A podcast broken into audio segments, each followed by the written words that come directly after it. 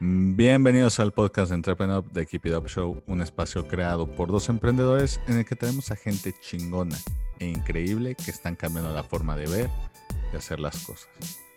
Cada martes, jueves y sábado podrás escuchar un nuevo episodio en el que encontrarás información que te ayuda a impulsar tus ideas, empresa y sobre todo tus sueños. Antes de comenzar, si nos estás escuchando en YouTube, apoyas con un like, dándole clic a la campanita y suscribiéndote al canal y en Spotify dándonos seguir. Hoy tenemos de invitado a Hassan Oropesa, fundador y CEO de Zarape Social, agencia de publicidad enfocada en cambiar la percepción y realidades de temas sociales. Hablaremos con Hassan sobre la evolución de las formas de combatir las problemáticas sociales, los riesgos del asistencialismo y qué necesitamos para conectar con problemáticas sociales.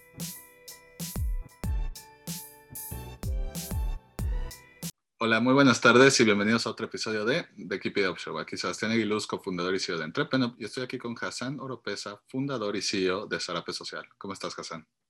Hola, muy bien, Sebastián, muchas gracias. Qué bueno, encantado de tenerte por aquí. Oye, Hassan, para los que no estén tan familiarizados contigo y Zarape Social, no sé si nos puedes contar un poquito más sobre lo que hace. Sí, claro. Pues mira, Zarape Social es una agencia, es un emprendimiento social, es una empresa B eh, nacimos como agencia de marketing social hace ya más de 10 años, eh, pero en el proceso entonces hacemos todo lo que hace una agencia de publicidad y de marketing, eh, pero solo enfocado a generar cambios positivos en la sociedad en general, ¿no? y a promover conductas positivas también, ¿no? y en el camino nos dimos cuenta que que para transformar realidades, que es lo que nos mueve, pues había que intervenir, no, no era suficiente comunicar. Entonces, también hacemos, se suma a la agencia todo un área de programas sociales, en donde hay sociólogos, psicólogos, antropólogos, gestores culturales, etcétera, y empezamos a diseñar eh, programas eh, integrales de intervención comunitaria, de prevención, de sustentabilidad, de movilidad, etcétera y, empezamos no solo a intervenir con estos programas, sino también a comunicarlos, ¿no? Les metemos todos los elementos de marketing, de, de, branding, de, de, redes sociales, etcétera. Entonces se convierte en otro eje como muy fuerte de la agencia. Eh, y en el camino, pues nos fuimos dando cuenta que, que, realmente el poder de transformación está en las personas y en las comunidades, en los territorios. Entonces empezamos a generar un área de diagnóstico que hoy en día es inteligencia social, que es otro de nuestros servicios grandes, que trabaja mucho a partir del entendimiento de las dinámicas socioculturales en los territorios y por otro lado de toda la, todas las tribus y todo el éter digital, hacemos antropología social digital, eh, para entender un poco pues qué es lo que las personas, qué conecta a las personas, ¿no? qué causas les mueven más, cómo cómo están afectando a, las, a las personas, etcétera, ¿no? Entonces, tenemos como estos tres ejes y además tenemos un área de consultoría en el cual alineamos todas las agendas de responsabilidad social y sustentabilidad de las empresas grandes, ¿no? Entonces, les encontramos como el propósito, eh, les encontramos sus causas madres que tengan sentido con su core business, les ayudamos a alinear todos sus programas sociales, para que generen impacto y les generen valor. Y, este, y en ese sentido, pues ya nos quedamos cortos como agencia de marketing social y lo que hacemos es transformación social por medio de creatividad, innovación y conocimiento local. Perfecto. Oye, Hassan, y por ejemplo, cuéntanos eh, el origen secreto. digo, ya mencionaste que llevan 10 años pero ¿cómo les vino esta idea de, pues, no solo ser una agencia de marketing tradicional o no solo haber empezado como una agencia de marketing tradicional, sino pues, ahora sí que darle todo este giro social? Pues fíjate que, nace con la esencia de que me da mucha flojera usar mi talento para vender pastas de dientes o, o cosas así, ¿no? O sea, yo, yo, yo estuve Empecé, desde que me gradué, empecé en, publicidad, estuve en agencias de publicidad tradicional y me daba muchísima hueva vender cosas que no me inspiraban, ¿no? Por un lado. Y, y por otro, eh, después yo, yo tuve una, la fortuna de, de, tener una chamba que me tocó viajar por toda América Latina, muchísimo. Eh, y me empezó a dar como mucha sensibilidad en términos pues de las diferentes culturas, de las diferentes realidades que había y, y siempre, como que siempre supuse que, que había mucho potencial en nosotros, en las personas, y como que nadie les, nos decía, ¿no? Como que toda la información venía de, pues de la tele, de un TV Azteca, de un Televisa, ¿no? Entonces había poco acceso a la información antes, el índice de lectura súper bajo, ¿no? Entonces al final como que decía, pues en el poder de comunicación hay mucho, o más bien en la comunicación hay mucho poder y hay que usarla para bien, ¿no? Entonces en ese sentido me, un día me cansé y dije, me voy, me quiero ir afuera a hacer mi maestría. Empecé a investigar y encontré algo que se llama marketing social. Y ahí fue donde hizo clic como mis dos mundos, ¿no? Como que hizo clic toda la parte social de generar una huella, de generar un cambio y, de usar todo el, el poder del, de marketing y de creatividad, que es lo que más me mueve, ¿no? Entonces, de ahí justo... Eh, me, ahí es donde encuentro que es marketing social, por, este, y te lo cuento porque está padre la historia, está rápida y está, pero había una sola maestría en todo el mundo y era en Inglaterra. Entonces yo decía, qué raro, ¿no? O sea, era muy nuevo marketing social. Apliqué, me aceptaron y todo, y pues yo la iba a pagar, entonces pues tenía que chambear, ¿no? También. Y empecé a buscar agencias que me gustaran, vi una que me gustó mucho, literal le escribí al que decía director y le conté mi historia y le dije, oye, pues se me hace muy raro, ¿por qué no hay nada más en marketing social en el mundo? ¿no? Entonces me dice, la verdad, pues es tan nuevo que todos los que estamos en esto, pues no estamos estudiados. Entonces yo te recomendaría, pues vente y, y empieza a networkear y todo.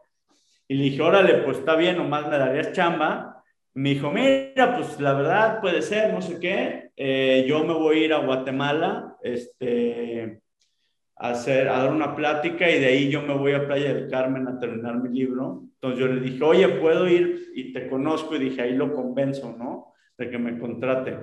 Y al final, una semana antes, un lunes, me escribe y me dice, oye, ya no me voy a ir a Playa del Carmen, me voy a Costa Rica. Y y dije, puta, pues ya valió, ¿no? Ya, ya tenía todo comprado y eso. Y dos horas después me hablan de mi chamba y me dicen, oye, te tienes que ir el fin de semana a dar una conferencia a Costa Rica. Entonces dije, no, pues bueno, entonces lo vi ahí y hicimos mucho clic y el cuate me dijo, pues, ¿por qué no mejor pones tu agencia y hacemos proyectos este, con fondos europeos para América Latina? Y literal regresé del viaje, renuncié, puse la agencia, por eso Zarape Social, el logo, si lo ven, es Latinoamérica. Y, y así empezó la agencia y por eso, y por eso fue que es agencia de marketing social. Oye, Hassani, por ejemplo, ¿cómo crees, ahora que nos contaste tu historia, cómo crees que la forma de contar las historias, la forma de plasmar una realidad de una problemática social puede ayudar a a cambiar la forma en que nosotros interpretamos el mismo problema. Porque muchas veces no son problemas que no sepamos que existen, aunque muchas veces también, pero también problemas que a lo mejor sabemos que existen, pero no los dimensionamos, no los, como no los hemos vivido directamente, nos cuesta conectar. Claro, pues mira, yo creo que tú dijiste la clave y, y lo dijiste al último, y es conectar, ¿no? Y, cómo conectamos, conectamos con algo que se relaciona con nuestra realidad, ¿no? Por un lado, y por otro, conectamos con algo que veamos, ¿no? Y, por ahí hay una frase que usábamos mucho en un proyecto que teníamos de, de, de revalorización del centro histórico, que decía, solo se cuida lo que se quiere y solo se quiere lo que se conoce, ¿no? Y en ese sentido, por eso es tan poderoso eh, las narrativas sociales que hacemos y, y, sobre todo nuestra, nosotros hicimos una metodología que es, es narrativa social basada en evidencia y lo que tiene que ver es justo lo que dices de tenemos que primero asegurarnos que, que se genere un impacto, ¿no? que realmente haya un proyecto que responda a una realidad compleja, por un lado, y ese proceso tenemos que generar evidencia, ¿no? Y esa evidencia la convertimos en contenido y ese contenido en narrativa. Y la tenemos como nosotros muy clara que es, a ver, ¿cuál es la causa? ¿Qué es lo que lo ocasiona? ¿A quién impacta?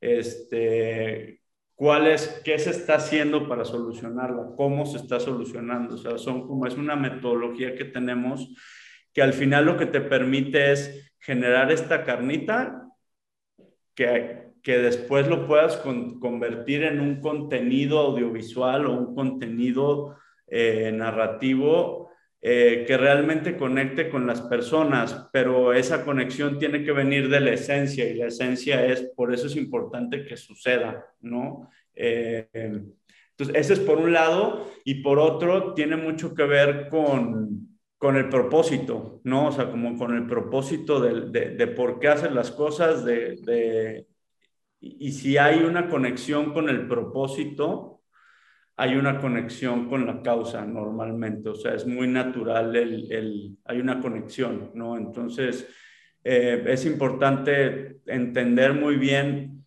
las motivaciones de las personas, todos somos diferentes, ¿no? Y por eso tenemos nosotros mucho el área de inteligencia social porque al final eh, también hay, hay, hay, un ejemplo eh, que decimos que usamos mucho, que es, normalmente yo te puedo decir, pues, cómo yo le hablo de una enfermedad, eh, cómo yo le hablo a un abogado y le hablo a un motociclista, ¿no? O sea, en, en teoría, en primera instancia, no tienen nada en común.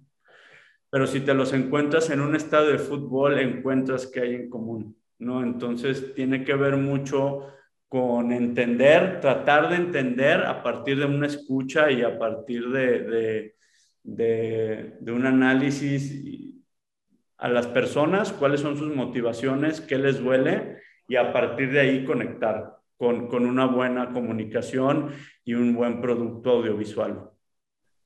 Perfecto.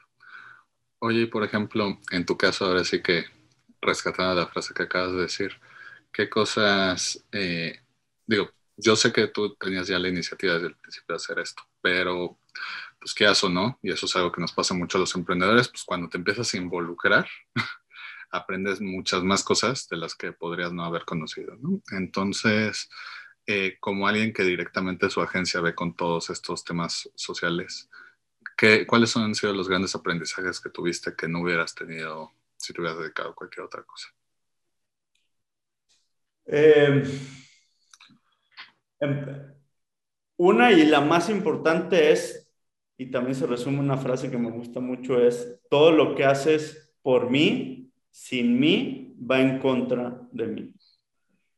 Y tiene que ver totalmente con quitarte este tema asistencialista y ese tema de empoderar a las personas. Eh, o sea, e, esta visión es algo que a mí me ha cambiado mucho, este proceso, y lo llevo a todos lados de mi vida y a otras empresas que, que, he ido creando, ¿no? En el camino.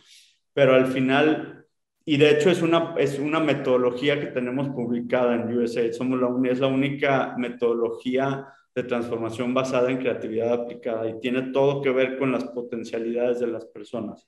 Entonces, es sin importar en dónde estés, puede ser un CEO o puede ser un chavo en una situación de pandilla, eh, todos tienen un talento y, y, el chiste es cómo conectamos para crear a partir de eso, ¿no? Entonces, yo para mí creo que, creo que ese es, esa es una de las cosas que, que más he aprendido eh, en el camino. Y dos, tenemos un poder muy fuerte de decretar y, y el el talento, si realmente creemos en lo que hacemos y tenemos mucha pasión, suceden las cosas, ¿no? O sea, eso es muy claro porque me lo ha, me ha pasado, o sea, yo he pasado un proceso en donde empecé, donde todo el mundo me decía, estás loco, ¿qué vas a hacer? Una agencia social, este, me costó mucho trabajo al principio, pero al final estuve tan convencido de lo que estaba haciendo y luego con tanta pasión que se va sumando mucha gente y esa es otra. Y el poder de, de, decretar, eso es algo que también he aprendido mucho. Y, y también el, el, el poder de, de, inspirar a las personas, ¿no? O sea, al final el emprendedor, digamos, que emprende solo y que cree que es de él, la, la empresa creo que nunca va, va a salir adelante, ¿no?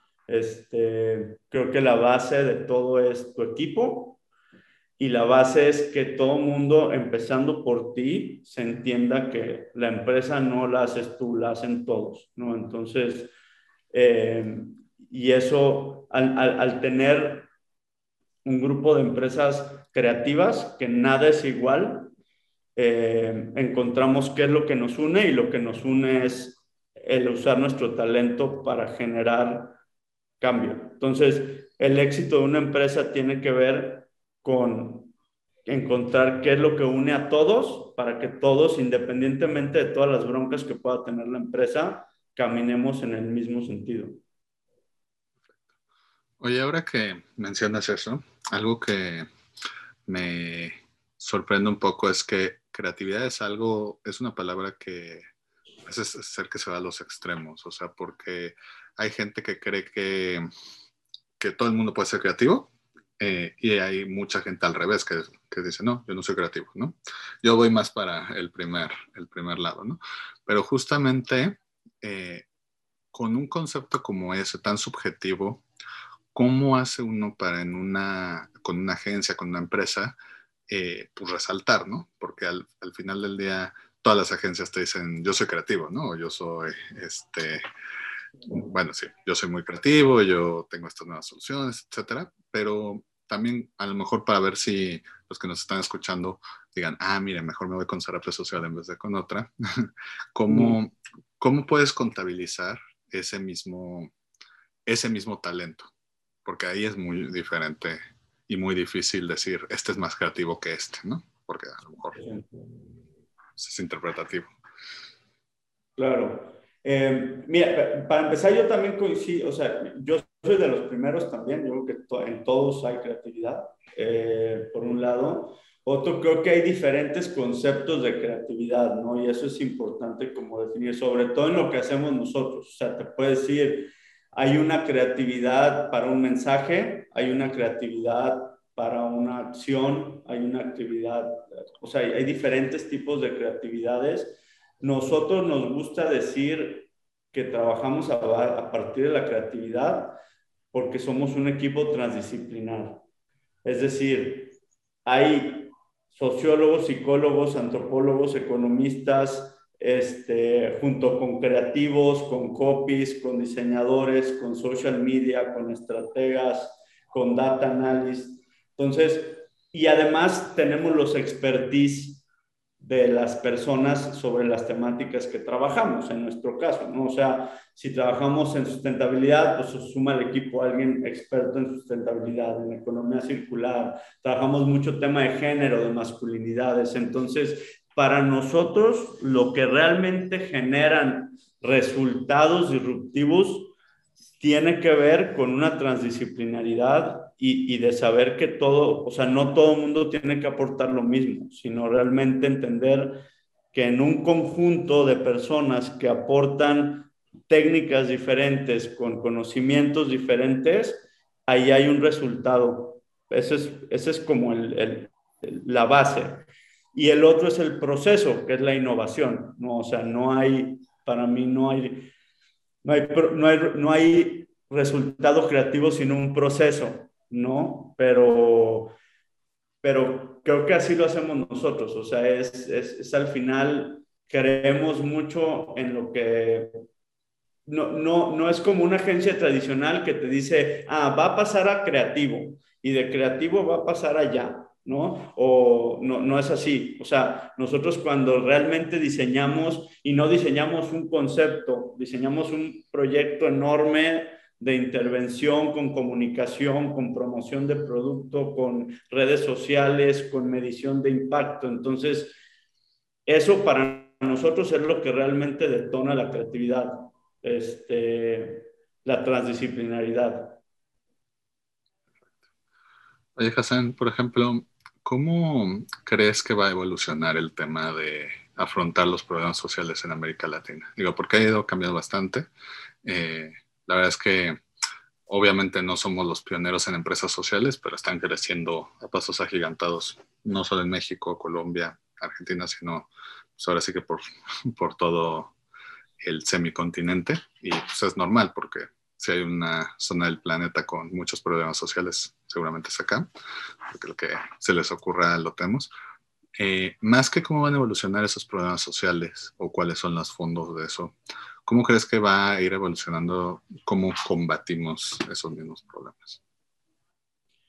Evoluciona que se transforma la manera de hacer las cosas, ¿no? Y eso tiene que ver con empresas B, que, que por ahí los que escuchan y, y, no lo conocen, estaría súper interesante que se claven en el movimiento pero pues es una certificación que mide realmente, o sea, son empresas sociales que realmente lo que hacen es que mides el impacto que generas con todos tu, tu, tu, tu cadena de valor, ¿no? Entonces, o sea, desde la manera uno, en cómo haces negocio y que, que las personas, o sea, las empresas, como bien dices, están empezando ya a nacer muchísimas empresas con esta visión de, de, usar los negocios para el bien, ¿no? De preocuparse en no qué hago con el dinero que gano, sino cómo gano mi dinero, ¿no? Eso es como una parte que tiene que ver con la economía, ¿no? Este, creo que tiene otra que ver con el tema de corporativismo, ¿no? Y el sistema en el cual el propio consumidor y esta misma conciencia colectiva que, que, ya tenemos forzada, digamos, por la crisis en la que vivimos, hace que las empresas ya se den cuenta que tienen que meter, o sea, que tienen que cambiar su manera de hacer negocios. Y eso es lo que hace Sarape. De hecho, Sarape se, se enfoca en empresas muy grandes, muy, muy grandes. Eh, y les ayudamos justo, y, y, y no solo les ayudamos, estamos viendo cómo internamente hay un compromiso desde desde economía circular, desde el sourcing de sus productos, desde, desde cómo, cómo eh, desde la equidad de género, ¿no? Desde, desde muchos temas que ya las empresas se están dando cuenta que sí o sí tienen que transformar sus modelos de negocio. Entonces, eso es creo que otra, otra cosa que está avanzando bastante. Y, y al final creo que también el tema de, de del acceso a la información, digamos, la tecnología, eh, creo que eso permite, por un lado, que se, que se entiendan mucho mejor las crisis, las desigualdades eh, y las complejas realidades que, que, vivimos en todo el mundo. No, no es como antes que estaba muy controlado. Y por lo mismo, la conectividad nos permite activarnos y movilizarnos como ciudadanos mucho más fácil, ¿no? Entonces, esto genera, creo que va a ir generando una presión cada vez más fuerte hacia los gobiernos y hacia los sistemas que, eventualmente tendrán que, tendrán que colapsar y, cambiar, ¿no? Perfecto. Oye, Hassan, y por ejemplo, justo ahora que mencionaste que normalmente con las empresas que trabajan son empresas muy grandes, eh, y justo hablando de evolucionar y ver cómo las cosas, ¿por qué crees que cada vez más eh, empresas grandes o instituciones grandes empiezan a voltear a, ver cómo pueden resolver problemáticas sociales o replantearse cómo, cómo pueden lidiar eso? ¿Es simplemente eh, una forma de bajar impuestos? ¿Es este, que ya se dieron, dieron cuenta que pues, hay que cuidar todos los planetas? el planeta para todos, perdón, o qué crees que es la razón detrás de que ahora cada vez más las empresas grandes se replanteen su contacto con la sociedad? Fíjate, te voy a decir, la primera que es una, es una mentira, creo que no, no, es cierto que bajas impuestos con lo social, o sea, esa es una idea que se tiene como muy metida, pero es muy complejo en realidad terminar, terminar bajar impuestos. Digo, no nos clavaremos en los detalles fiscales y legales, pero en realidad como que no creas que es una estrategia así, es, es más lo que la percepción que la realidad en esos temas. De hecho, lo que más está cambiando es esta visión en la cual los grandes empresarios hacían muchísimas cosas sociales y no las comunicaban. O sea, ellos decían, no, es que si yo hago social y lo comunico, es que realmente no creo, o sea, mi, mi, mi, Eso es por publicidad, ¿no? ¿Me cachas? Entonces, esa narrativa, esa es la que está cambiando muy cañón. Eh, que cambia desde las empresas B, ¿no? Como, como, como yo en mi caso, desde el principio es, oye, yo voy a ganar dinero y no me importa, yo sé que voy a ganar dinero, ¿no? Pero me voy a enfocar a que yo voy a hacer ganar dinero de una manera positiva y que genere algo, ¿no? Esa es como la parte uno. Y la dos es, esa es como las empresas grandes, familiares, ¿no? Que, que, que, que, tú de seguro también conoces y muchos que los que están escuchando, muchísimos dan muchísima lana, ¿eh? O sea, hay, hay, hay, hay asistencialismo para aventar para arriba, en realidad. Pero todos decían, no, es que si lo comunico, entonces no, no, no se va a ver bien, o no quiero, o no me quiero sentir mal. Entonces, eso está cambiando un poco y por eso ya más se está viendo más lo que están haciendo pero la gran mayoría de a tu respuesta tiene que ver absolutamente con el mercado, o sea, el consumidor, y eso es una realidad, digo, para, para el bien de los que nos gusta lo social y del planeta, pero está respondiendo porque hoy en día todas las nuevas generaciones, o sea, desde los millennials, en específico la generación Z, los, los, los Z, o sea, ya es un must, o sea, ya lo traen en su ADN, ya no, ya no conectan con una marca que no realmente les haga sentido de, hacia su modo de vida y sus creencias. Entonces, 100% todo tiene que ver con eso y las regulaciones, ¿no? Que también tienen mucho que ver y son importantes, ¿no? O sea, está el tema de los ODS,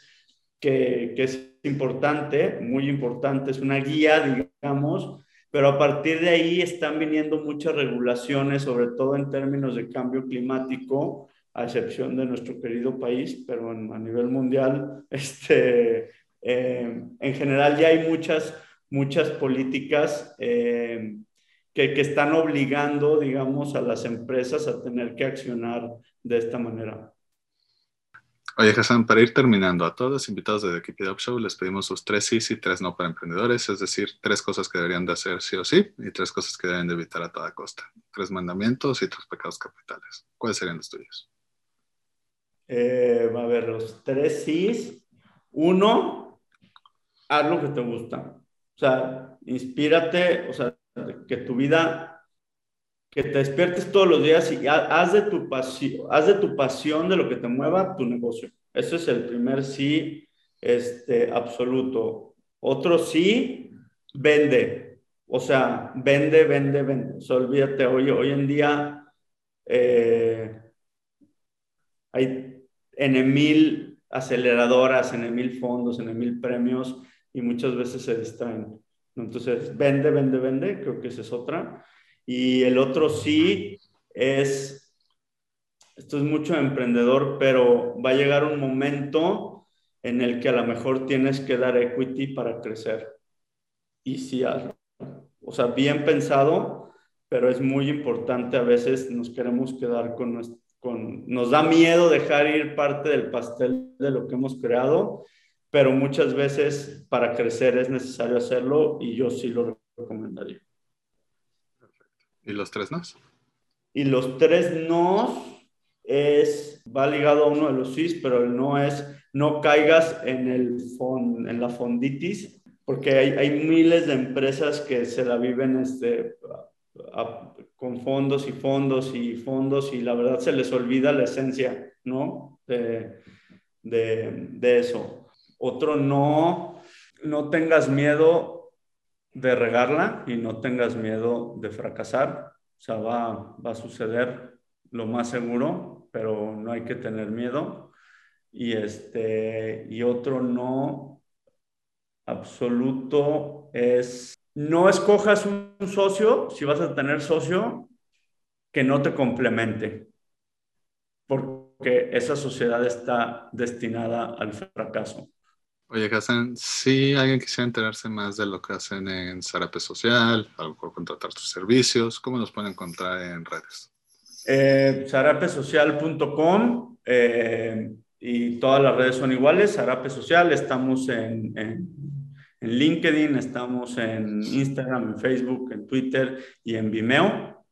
Este, también por ahí pueden buscar a Zarape Films, que es nuestra productora de cine audiovisual este, que también está igual, sarapefilms.com y, los, y Sarapefilms en todos los canales que les mencioné.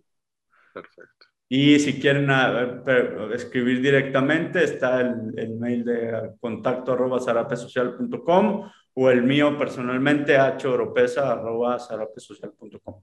Perfecto.